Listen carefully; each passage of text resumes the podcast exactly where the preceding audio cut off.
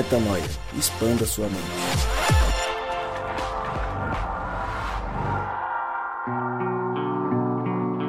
Sim, senhoras e senhores, ladies and gentlemen, estou eu aqui, vivo, recuperado, com essa belíssima voz, com essa efusividade que me pertence e pertence a este podcast. Seja bem-vindo a mais um dia de expansão de mente. Se você não entendeu nada, é porque você não ouviu o episódio passado, no qual eu estava passando por uma crise, é, uma suspeita de coronavírus, graças a Deus não era, e estou recuperado graças ao Eterno. E você é muito bem-vindo ao podcast Metanoia número 271. E este pequeno que vos fala é Lucas Vilches. E nós estamos juntos nessa caminhada. Lembrando você que toda terça-feira um novíssimo episódio é lançado e você acessa tudo o que fazemos lá no nosso site portalmetanoia.com.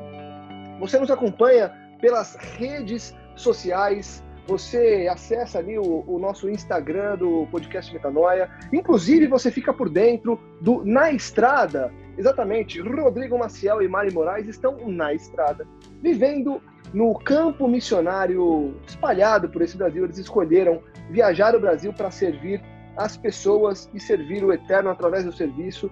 E eles estão mostrando num grupo fechado de Telegram a realidade desse dia a dia, o como que acontece essa vida missionária. Então você que nos escuta é muito bem-vindo a este grupo. Lucas, como é que eu faço para acessar o grupo do Telegram? Fácil. Acesse ali o nosso perfil no Instagram, clica ali no link que tem na bio, tem um link na bio, vai abrir uma série de abinhas ali e você vai clicar em Na Estrada. Você vai ser direcionado para o Telegram. Se você já tiver o Telegram, vai abrir o grupo. Se você não tiver, vai aparecer uma página para você fazer o download e acompanhar as peripécias de Rodrigo Maciel e Mari Moraes. Ficou praticamente uma chamada de filme da sessão da tarde. As peripécias de Mari Moraes e Rodrigo Maciel, lá no Telegram, na estrada. Mas, brincadeiras à parte, chegamos ao último, ao derradeiro episódio da série sobre a glória de Deus, os elementos que compõem a glória de Deus. Nós já falamos nos últimos episódios sobre a verdade, sobre a vontade, sobre a bondade e hoje finalizamos os elementos que compõem a glória de Deus com a beleza. Beleza. O que é a beleza? O que não é a beleza? como que nós vemos e entendemos a beleza do eterno neste mundo? Ó, oh, perguntas para respondermos depois que eles falarem, obviamente. Oi, eu sou a Mari e eu espero que com essa série você se torne um caçador da glória de Deus. Fala galera, graça e paz. Segundo Bailey Aldrich, o que é belo não morre, transforma-se em outra beleza. Fala galera, Gabriel Zambianco. E aí, beleza?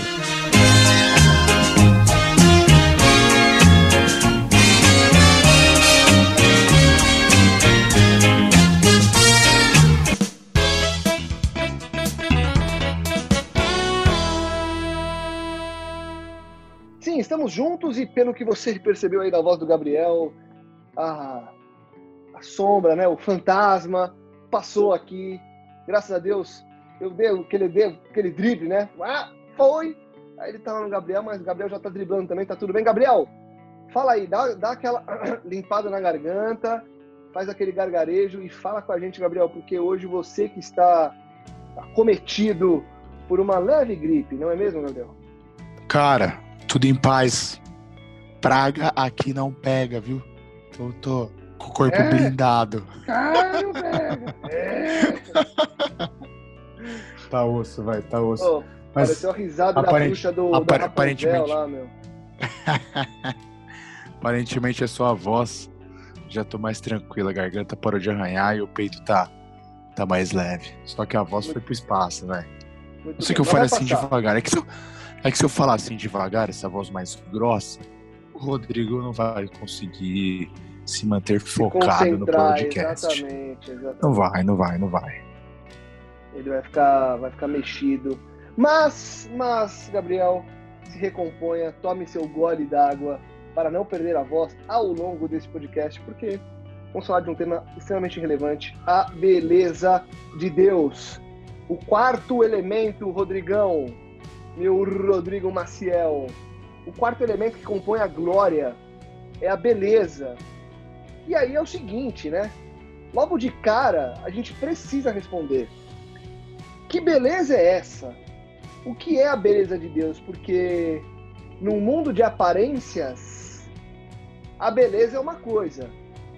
No mundo de essência, que é o mundo de Jesus, no reino, a beleza é outra coisa. Nos ajuda a começar a desmistificar isso aí, Rodrigão? Primeiro, eu quero dar um salve aí para toda a galera que ouve Metanoia. Obrigado, Lucas, por trazer aí para a pergunta. Eu. A gente está terminando essa série, né, cara? E como você falou, a gente já falou sobre os três, é, os outros três, as outras três faces da glória de Deus. E agora a gente está falando sobre a última, que é a beleza. E sim, a beleza é uma das formas, é uma das faces que manifesta que a gente cons consegue evidenciar essa glória de Deus é, em todos os lugares por onde a gente pisa. Quando a gente está falando de beleza, a gente está falando sobre aquilo que nos surpreende, aquilo que nos faz ficar sem ar, sabe? Aquilo que é, Kant, por exemplo, Immanuel Kant vai dizer que o belo é tudo aquilo que agrada de forma desinteressante, é, desinteressada, né? Agrada de forma desinteressada, tudo quanto agrada desinteressadamente. E, e, a beleza tem esse poder, a beleza tem o poder de fazer a gente ficar sem ar de graça. Muitas vezes a gente não a gente, é, é, a gente não, não tem que pagar nada por isso. A beleza é o que é, né? E quando a gente fala de Deus, dessa glória de Deus, a gente pode imaginar muitas coisas belas das quais Deus criou. Mas, cara, a natureza é talvez a mais espetacular delas, né? Tem muitas coisas incríveis, mas aquilo que é natural, aquilo que Deus criou, a exuberância, né? De tudo, das árvores, a beleza das flores, né? Eu acho que o texto que mais é, diz sobre isso né, tá ali em Mateus, no capítulo 6, quando Jesus está falando sobre ansiedade, é, para as pessoas não ficarem ansiosas com o que vestir ou com que comer. Ele fala assim, ó, porque é, vocês se preocupam com roupas. Vejam como crescem os lírios do campo, eles não trabalham, não testem. Contudo, eu digo que nem Salomão, em todo o seu esplendor, vestiu-se como um deles. E se Deus veste assim a erva do campo, repite amanhã lançada no fogo, não vestirá mais vocês, homens de pequena fé. Está falando da beleza dos livros do campo, das flores, né? Ele está dizendo, cara, eu vesti as flores de uma forma tão bela. Né? Então Deus é ocupado, cara, com o design das coisas. O, de, o design não só arquitetônico, assim, no sentido do funcional da palavra, mas também o design que tira o ar, da gente, sabe? Eu acho que tem um pouco disso é, quando a gente fala sobre beleza, Lucas. Aquilo que nos, aquilo que nos assombra, aquilo que ainda nos, é, nos faz é, suspirar, sabe? Quando a gente vê uma coisa bela demais, cara, isso é muito bonito, cara. Isso é muito lindo quando a gente olha para a beleza do mar, a beleza do rio, das árvores, etc. E tudo aquilo que Deus criou, e até a beleza dos seres humanos mesmo. Tem seres humanos que são lindíssimos, cara. As pessoas são maravilhosas, assim. Isso eu acho que intensifica significativamente o que a palavra belo, né, ou a beleza quer, quer dizer. Então, sim, aquilo que manifesta a glória de Deus também é belo, é verdadeiro, a vontade nele, a bondade nele e a beleza nele. Legal, Rodrigão. Mari, quando a gente vai falar de beleza, a gente vai falar é, no senso comum de pontos de vista. Porque vai ter aquele papo, né? Ah, o que é bonito para mim pode não ser bonito para você. O que é belo para um não é belo para o outro. Quando a gente está falando dessa beleza que a gente está citando aqui, existe ponto de vista ou existe uma um ponto comum de tudo aquilo que realmente é belo em Deus, para não abrir brecha para interpretação, como é que a gente dirime essa essa máxima, já que É, em qualquer lugar por aí, se você falar sobre beleza, vai ter uma discussão a respeito do que é realmente belo para um ou para outro. Como que você enxerga essa essa discussão, essa, essa esses dois pontos antagônicos aí aparentemente? Primeiro, parabéns pelo dirime inspirador, viu? Vocabulário ah, hoje eu tô, ah, hoje eu tô, olha, tô empolgado hoje, eu, eu me curei, né? Semana passada eu tava com medo de não estar tá aqui hoje. Agora que eu tô, pô, vamos celebrar. Né? justo, justo. É, cara, em relação a essa questão de existir um padrão de beleza, eu dei uma pesquisada nerdzinha que sou, né? E aí eu gostei muito do trabalho de um médico indiano chamado Anja Chatterjee, e ele fez um, fez um resgate do, de como foi conceituada a beleza assim, na história. E o estudo científico, técnico disso começou mais ou menos no século XIX. E olha que ironia, como é que o primeiro padrão de beleza foi descoberto. É, foi um, um, cara que estava tentando descobrir, é, através de, de rostos de criminosos, juntando fotos, como seria um perfil da criminalidade, nos olhos, na boca, nariz, como é que é, no, dentro das fichas dos prisioneiros ele encontrava um padrão e tentou montar um rosto com base nisso. Qual não foi a surpresa que o cara, que era o pior criminoso possível, era um gato? Todo mundo ficou bolado porque ele era muito bonito. E aí bugou o pessoal porque o parâmetro da criação mais bonita de Deus começou com o maior dos pecadores. E eu achei isso muito simbólico para trazer para a gente essa introdução e chegar no ponto técnico do que, enfim, ele disse, esse médico, do que seria essa beleza, enfim. Vou resumir de um jeito leigo para não ficar meio maçante, né? Mas eu poderia dizer que a beleza ela tem três, é, pelo menos três elementos. A primeira é a simetria, porque a capacidade de você ver dois lados iguais por quê? Porque a assimetria está associada a infecções, a parasitas. Então, o corpo reconhece, tem uma área no nosso cérebro que valoriza o simétrico como um computador, porque isso quer dizer que a pessoa tem menos chance de estar infectada por alguma coisa ruim. É, os hormônios reprodutivos são relevantes, como a gente já sabe, e eu achei isso interessante porque uma das características do belo é uma pessoa é bonita porque ela é capaz de se multiplicar com mais facilidade. Então, o nosso inconsciente, o nosso cérebro percebe quando aquela pessoa ela é tendenciada a gerar mais vida. Por um, por um gatilho de hormônios, assim. O que é belo é o que é capaz de se reproduzir com facilidade. E o terceiro elemento é, é a diversidade de rostos misturados, a diversidade de raças. E quanto mais misturado um rosto é, mais capacidade também de, se, de ser resistente ao ambiente. Então eu poderia pegar toda essa nerdice no reino e dizer que o bonito é aquilo que não foi contaminado com algo ruim, parasita, por isso a simetria, é aquilo que é se multiplicar, tem um impulso para aumentar a família de Deus e também é composto por uma, por uma maior diversidade de elementos, ou seja, uma pessoa plural o nosso cérebro, o DNA que Deus colocou na gente, é capaz de reconhecer a beleza por esses elementos no campo físico e em profundidade esses três campos.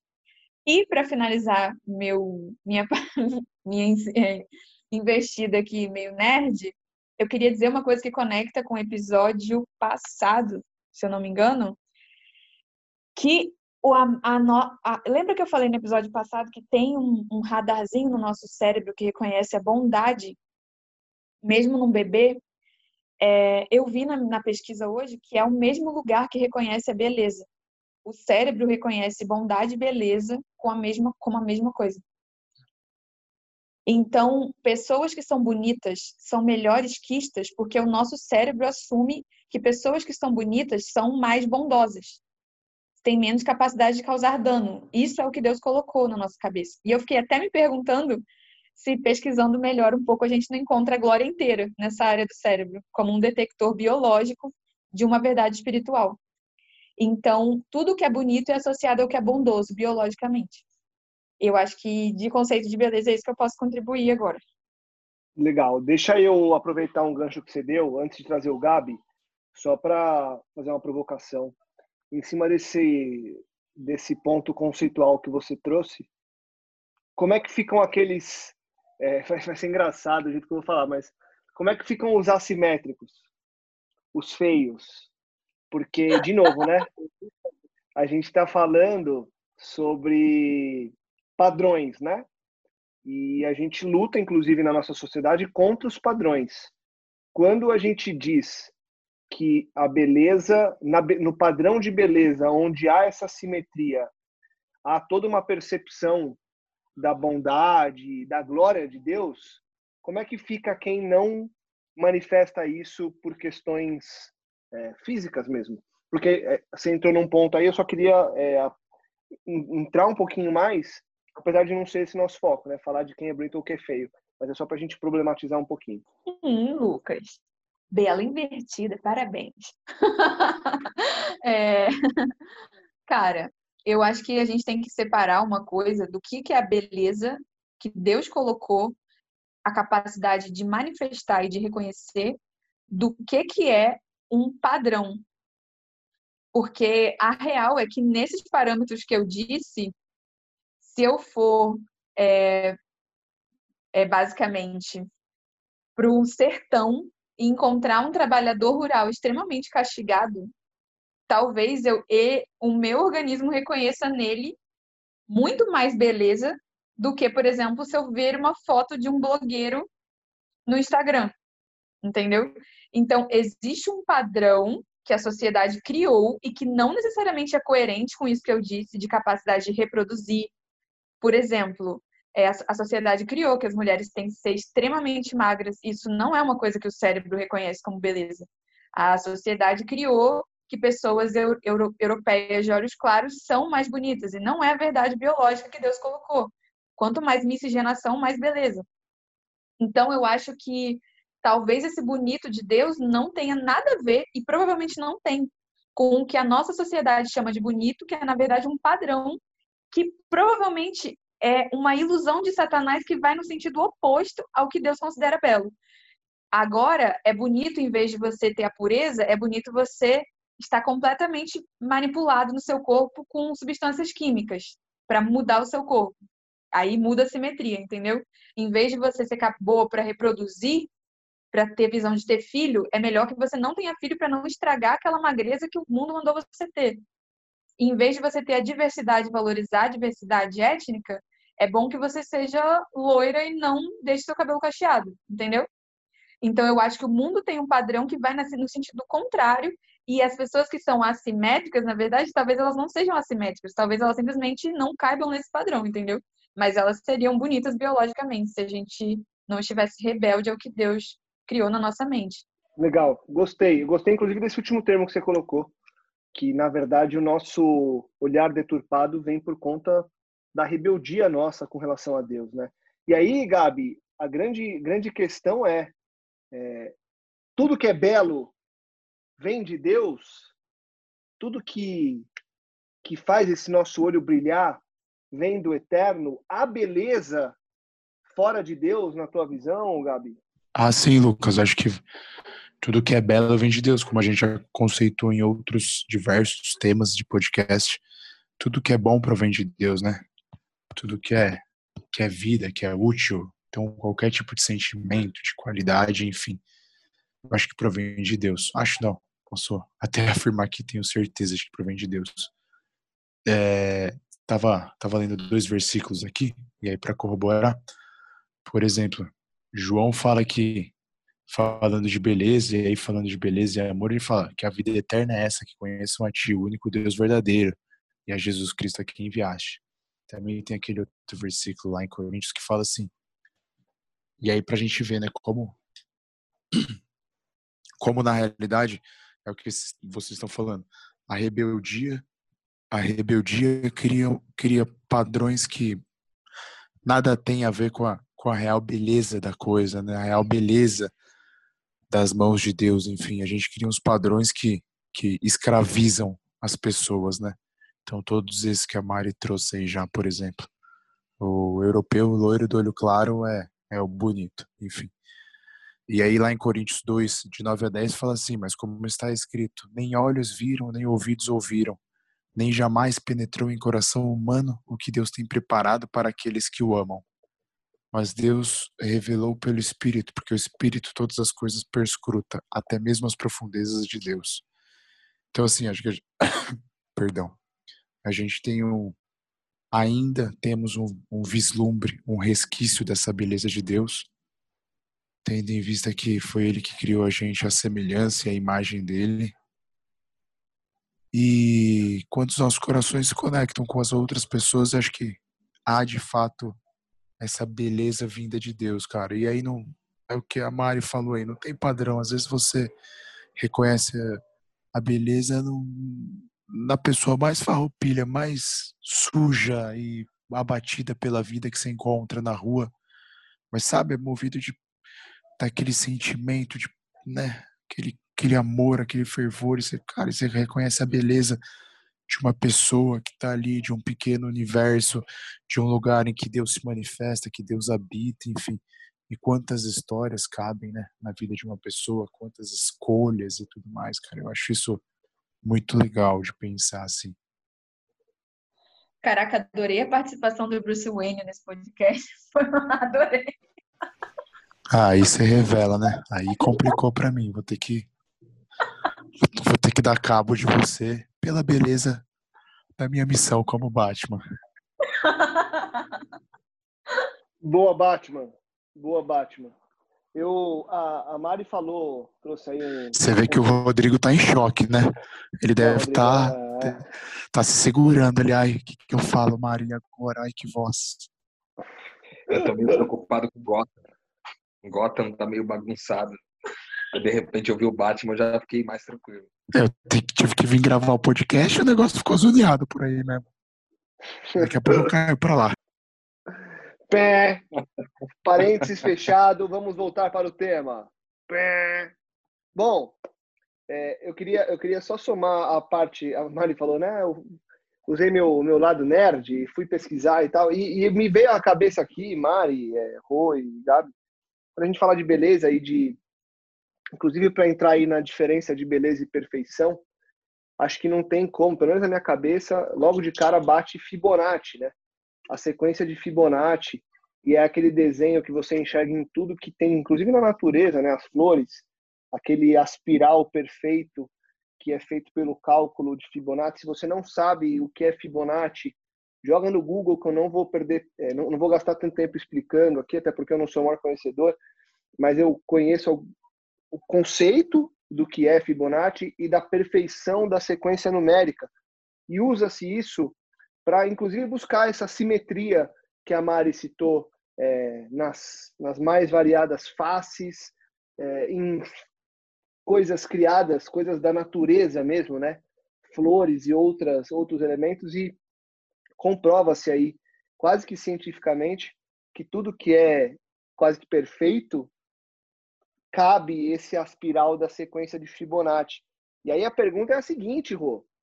É, existe essa perfeição mesmo nesse mundo em que a gente vive? E qual que é a diferença da perfeição para beleza pura e simples? Cara, foi muito boa essa pergunta sua aí. É, primeiro porque a gente faz uma a gente faz uma confusão muito grande com esse negócio de beleza e, e perfeição, principalmente no, quando a gente está num processo de sedução, né? De sedução.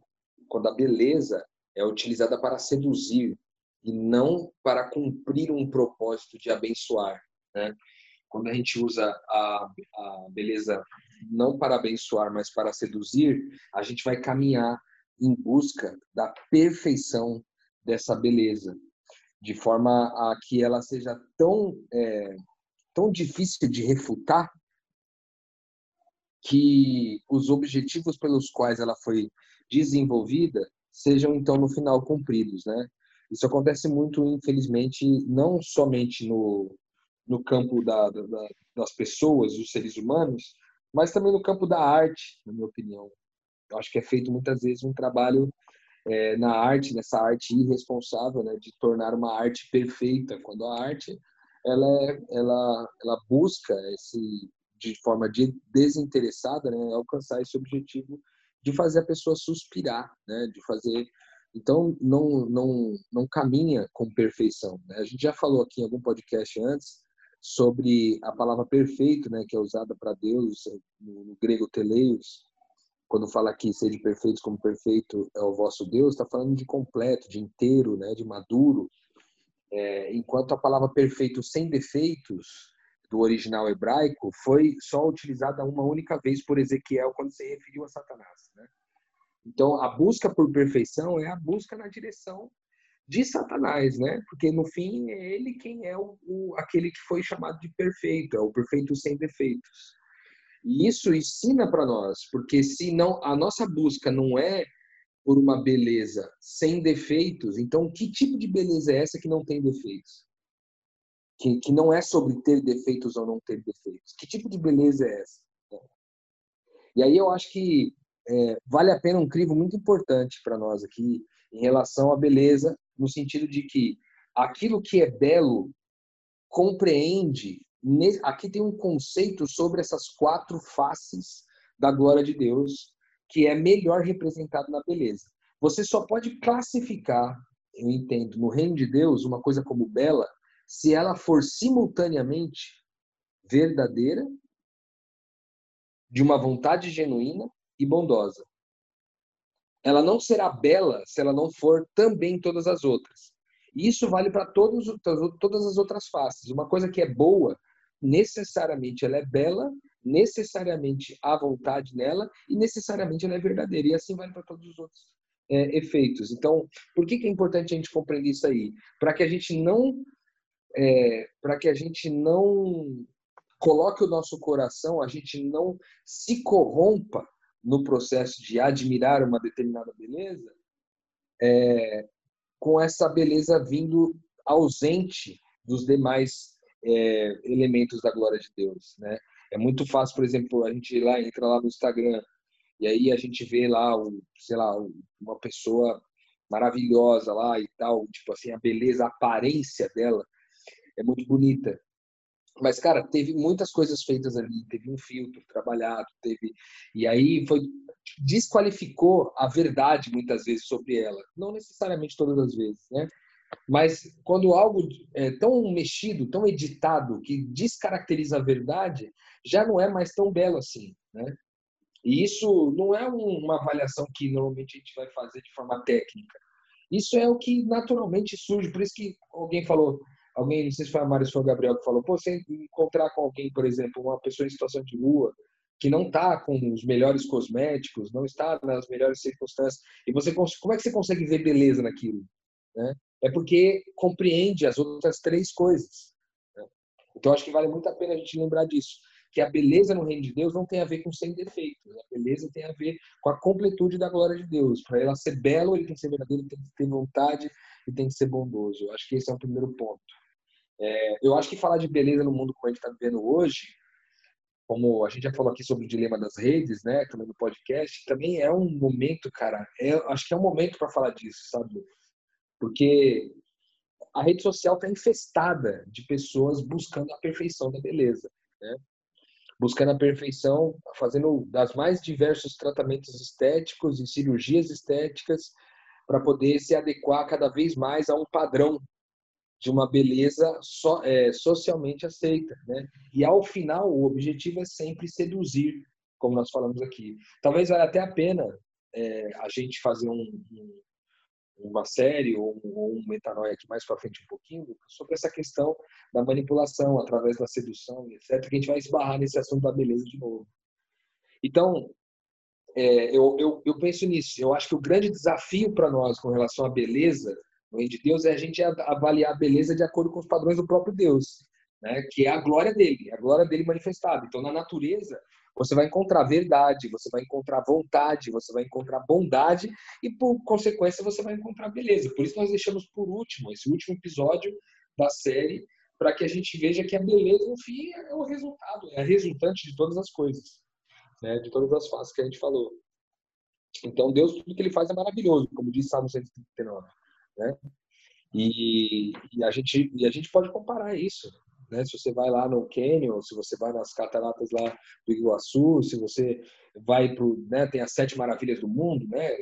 Você vai visitá-las todas, você, cara, é uma coisa que você fica sem ar. Mas você fica sem ar porque ela é completa nesse sentido todo. Né?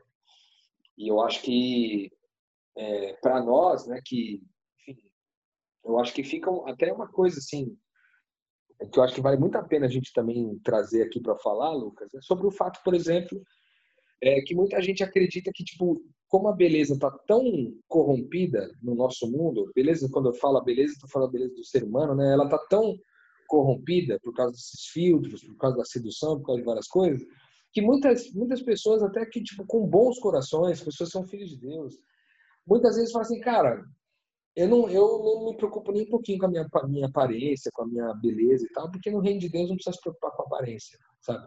E eu não creio que isso, isso, que isso seja uma verdade completa, não.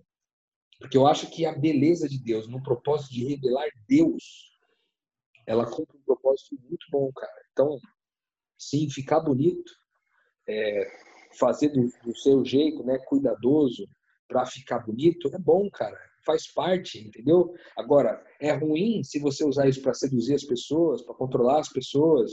É ruim se o objetivo for afagar o seu ego, dizer, ah, como eu sou bonito, como eu sou assim, como eu sou assado. Tipo, não é sobre esses propósitos que são egoístas, né? É, nós estamos falando sobre algo que é para transcender. É tipo assim, para quando uma pessoa olhar para você e falar assim, pô, cara, Deus é bonito, entendeu? Porque o Lucas é bonito, que o Gabriel é bonito, que a Mari é bonita, que o Rodrigo é bonito. Então vale a pena a gente investir nisso, nessa beleza, né? Para que compreendendo todas as outras coisas a gente possa manifestar a glória de Deus como um todo. A gente falou aqui sobre ser verdadeiro no primeiro episódio. Então, cara, ser verdadeiro revela Deus. A gente falou sobre aplicar uma vontade. A fazer as coisas com vontade revela Deus. A gente falou sobre bondade e fazer as coisas com bondade, manifestar bondade nas coisas que a gente faz, também revela Deus. E com a beleza não é diferente. Então, é intencional. É intencional ser verdadeiro, é intencional ter vontade, é intencional a bondade e é intencional a beleza também. Então, Deus deixou um símbolo de beleza, que é a natureza dele, para que a gente também faça, cocrie, vamos dizer assim, com Deus a beleza das coisas, né? Então, os homens e as mulheres, né?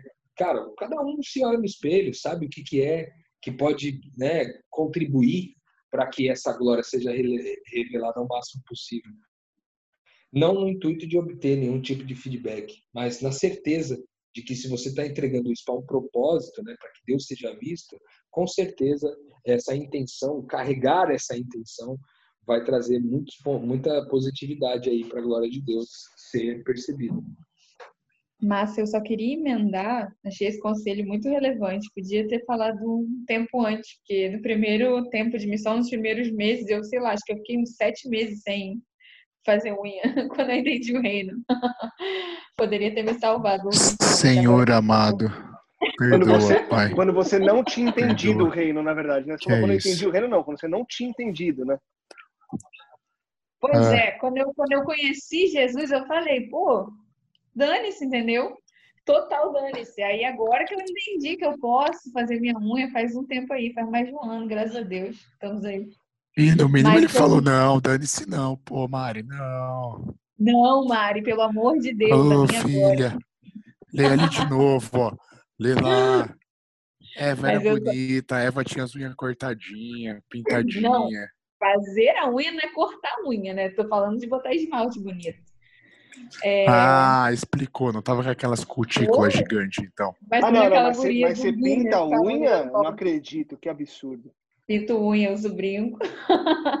Voltando rapidinho, porque eu lembro que me chamou a atenção também ver que a beleza ela é um processo de, um processo, ela pressupõe um processo e ela é transitória. Por exemplo, em determinados ambientes, certas características evolutivas vão ser mais relevantes do que em outros. O que quer dizer que biologicamente, biologicamente a beleza também ela é algo dinâmico, ela não é estática, ela é construída. a beleza de um feto não é a mesma beleza de uma criança nascendo, que não é a mesma beleza de uma criança andando, e que não é a mesma beleza de uma adolescente.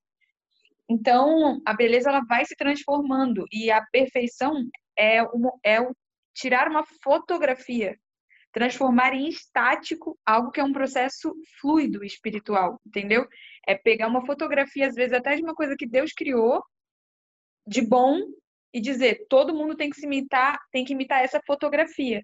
Quando os filhos de Deus são movidos pelo vento, eles fluem, é, é, é movimento. O reino está no movimento, como fala o Mal Mal.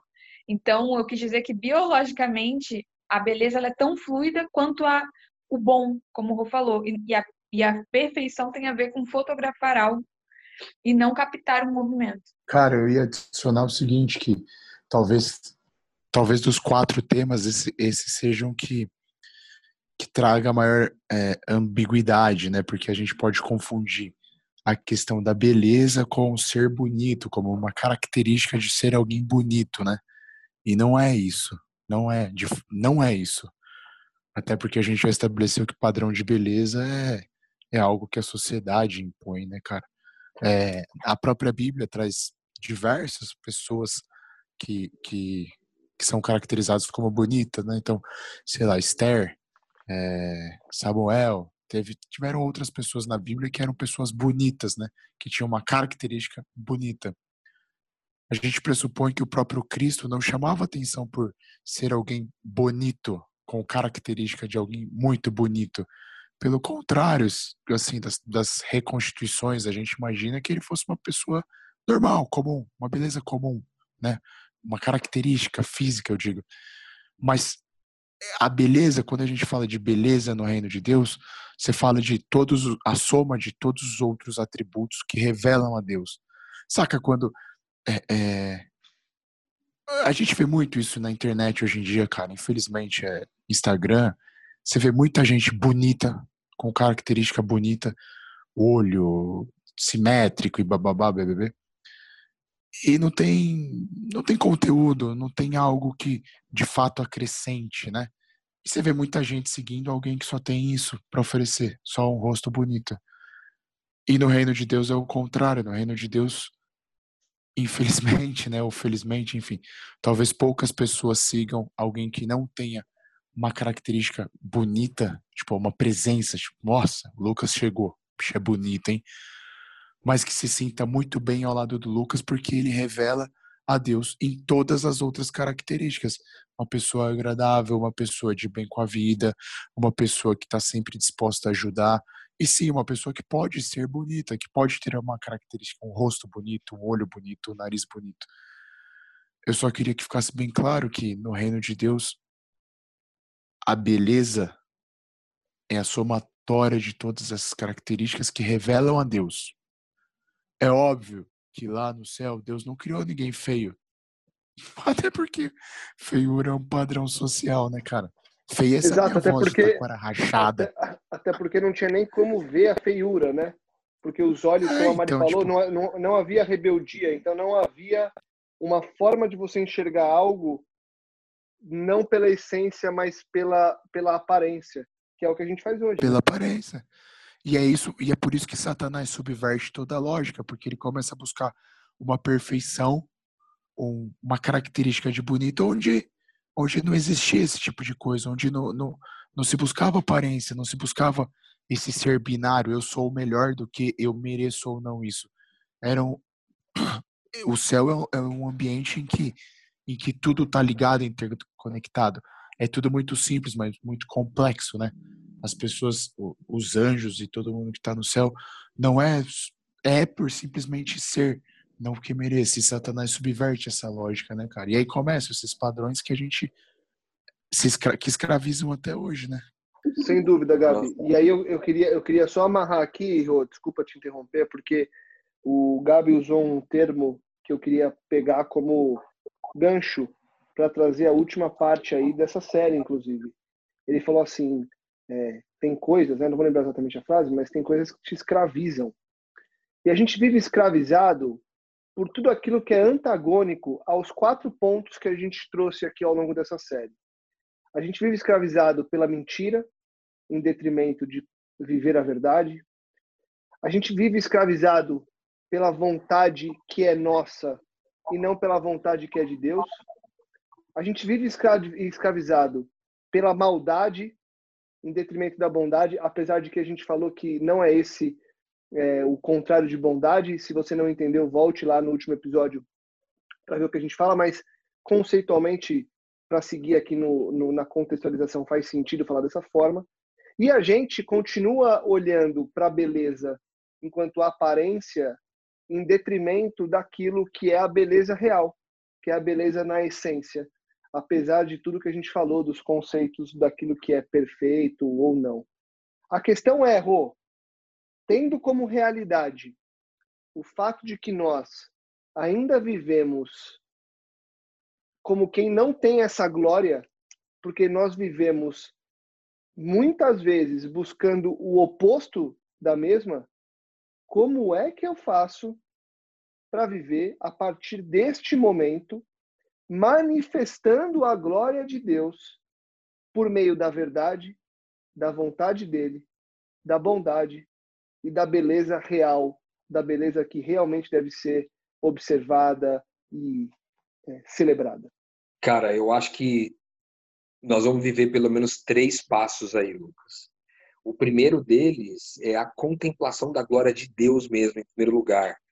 Né? Essa glória que é a verdade, a vontade, a bondade e a beleza.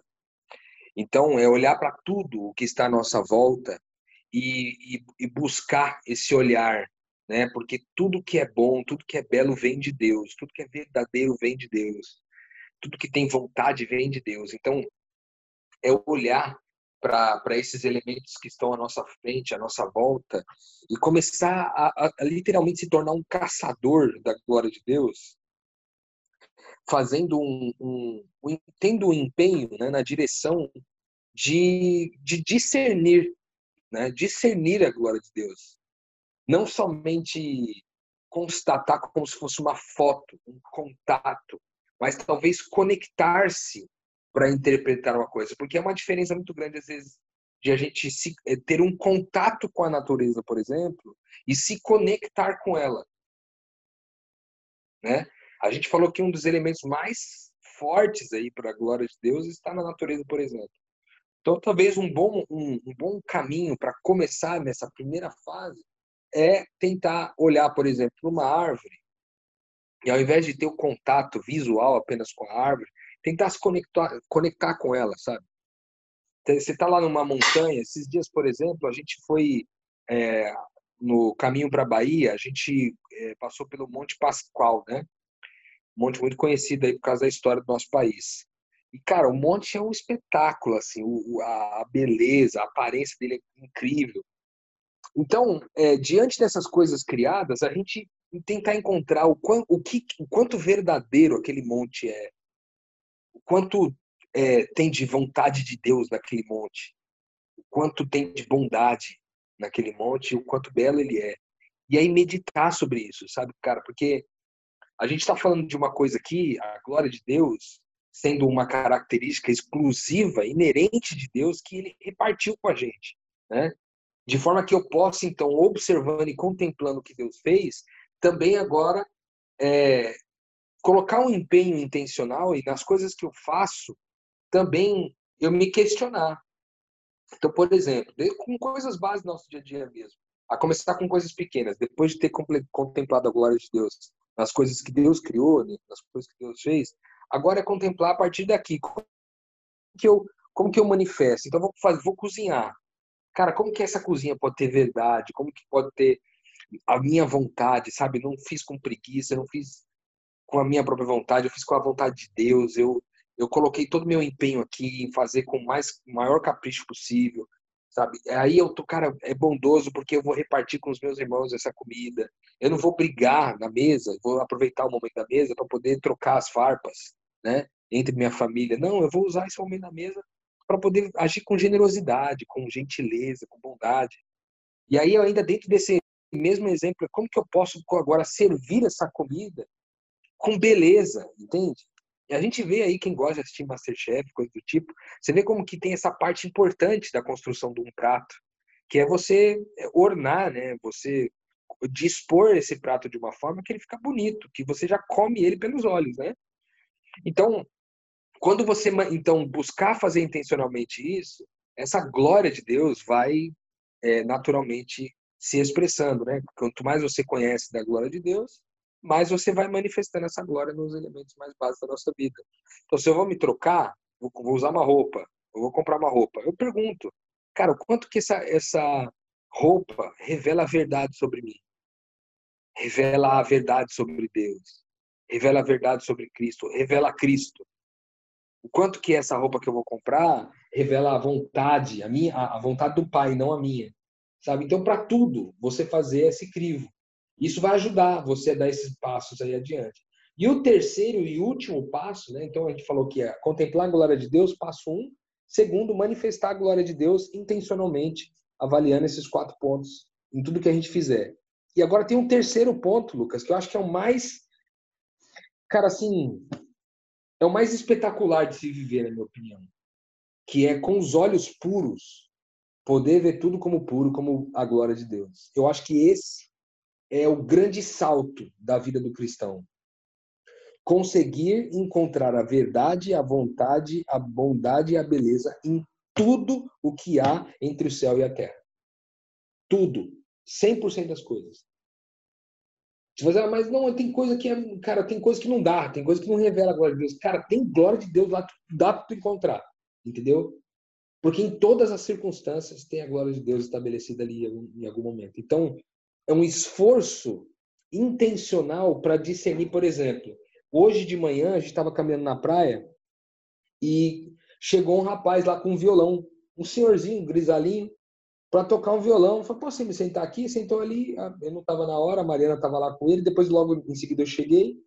E aí ele começou a tocar uma música dos anos 50, cara, assim, foi, cara, foi emocionante, sabe? Porque tinha muita verdade, tinha, tinha muita vontade do cara de estar ali aquela hora da manhã, sete horas da manhã com o violão na mão, sabe? E aí ele tocando ali, é, havia uma bondade em oferecer aquela música de graça, de com, com gentileza, sabe assim? E, e, era bonito o trabalho que ele fazia. Então, cara, busca a glória de Deus nessa última instância em tudo, velho. Na, no apartamento que você vive, na casa que você mora, na igreja que você frequenta, no pequeno grupo que você vai, no seu trabalho, no seu chefe, sabe? Na, na, na, cozinha da sua, cara, da sua sogra, tá entendendo? Nos aplicativos de, de tecnologia que você usa. Cara, se, se você com, se você exercitar esse discernimento da glória de Deus em todas as coisas, você vai, vai ser um fiel adorador de Deus 24 horas por dia, 7 dias por semana. Sabe? E eu acho que é aí que está a grande sacada da glória de Deus, mano. Porque tudo no final é para glorificar Ele.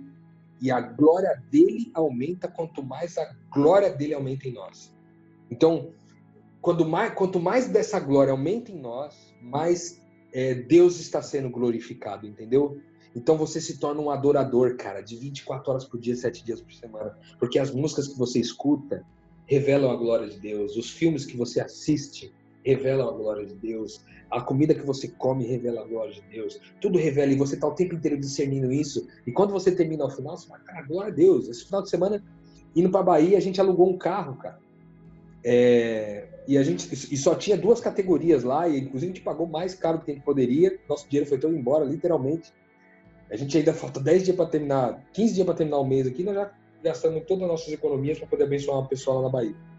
E aí a gente alugou um, um, carro, cara, 4x4, Deus do céu, cara, aquele carro salvou a nossa vida muitas vezes ao longo daquela viagem. Uma viagem longa, cara, de 800 quilômetros.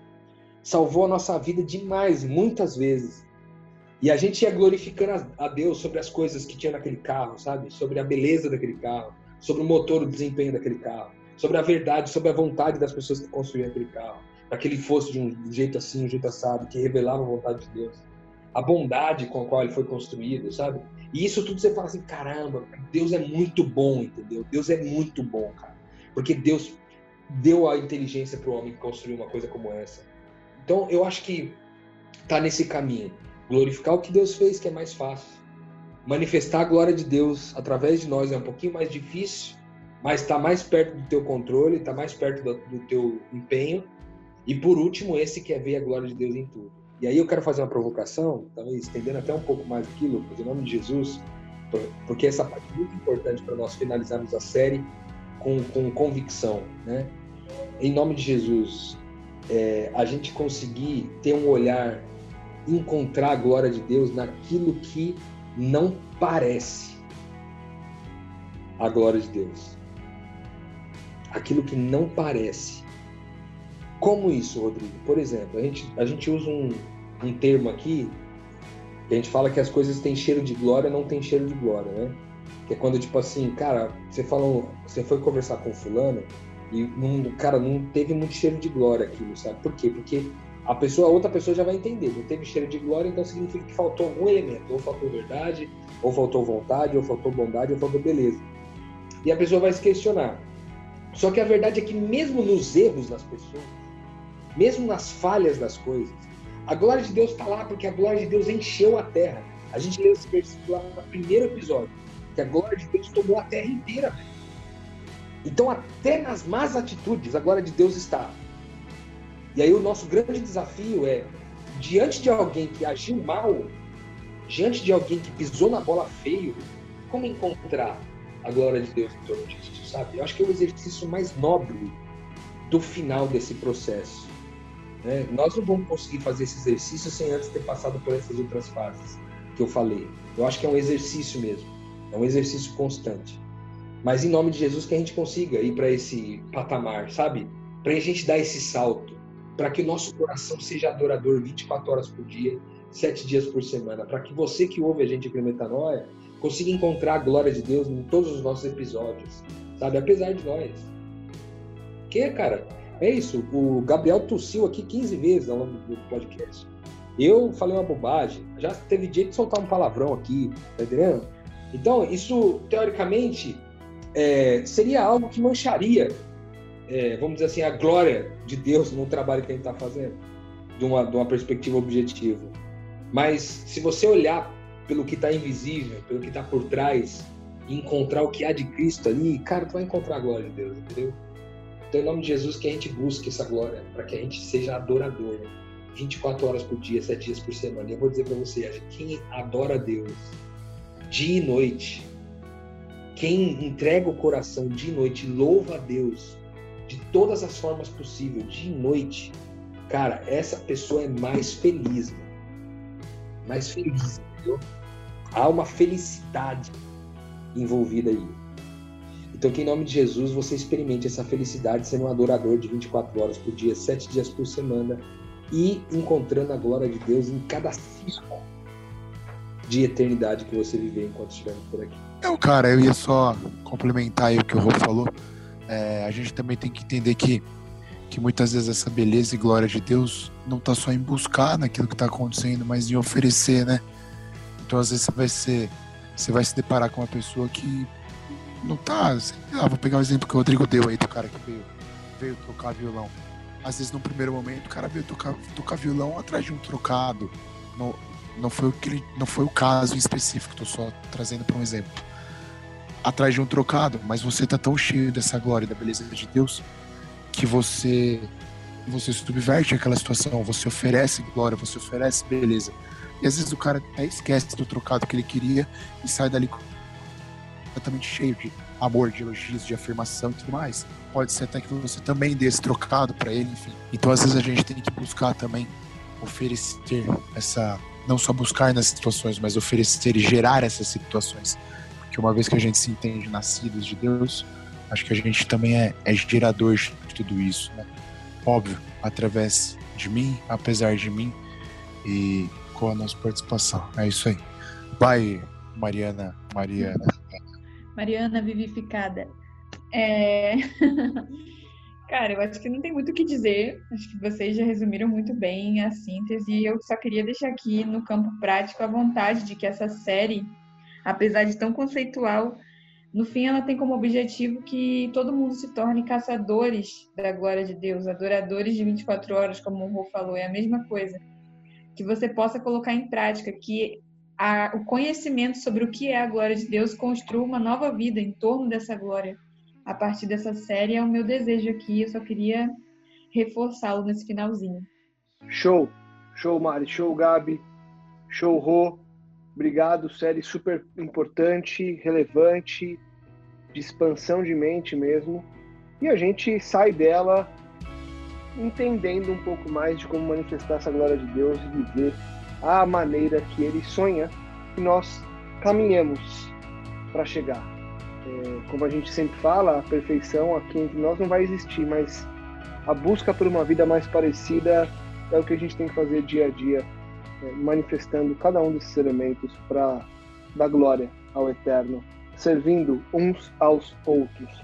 Semana que vem a gente volta com mais um tema, com mais reflexão, com mais expansão de mente. Obrigado, Rô, Mari, Gabi, obrigado a você que nos escuta. Não deixe de compartilhar esse material com amigos. Não deixe de espalhar a glória de Deus, porque apesar de nós, nós entendemos estar cumprindo o chamado do Eterno. E eu ia quase terminando, o Rodrigo Maciel mandou um, um warning. Uh, uh, uh, quero mandar beijo. Não, foi a Mari. A Mari quer mandar beijos. Mande beijos, Mari. Não, Lucas, é que a gente encontrou um super, ultra, mega fã do Metanoia na Bahia. E ele mal conseguia falar vendo o Rodrigo pessoalmente, cara. Pessoalmente não, por uma tela, mas só do Rodrigo tá falando com ele. E aí ele pediu pra gente mandar um beijo pra ele. E mesmo se ele não pedisse, ele merecia esse abraço, esse beijo meu do Rô. Will, baiano querido, missionário, nosso abraço. Não vejo a hora de reencontrar você, cara. Boa, Will. Obrigado por acompanhar a gente.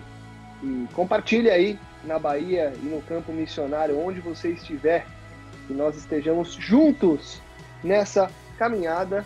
Semana que vem a gente volta para continuar a expansão de mente. Obrigado mais uma vez e esteja conosco no próximo episódio, porque o Metanoia voltará.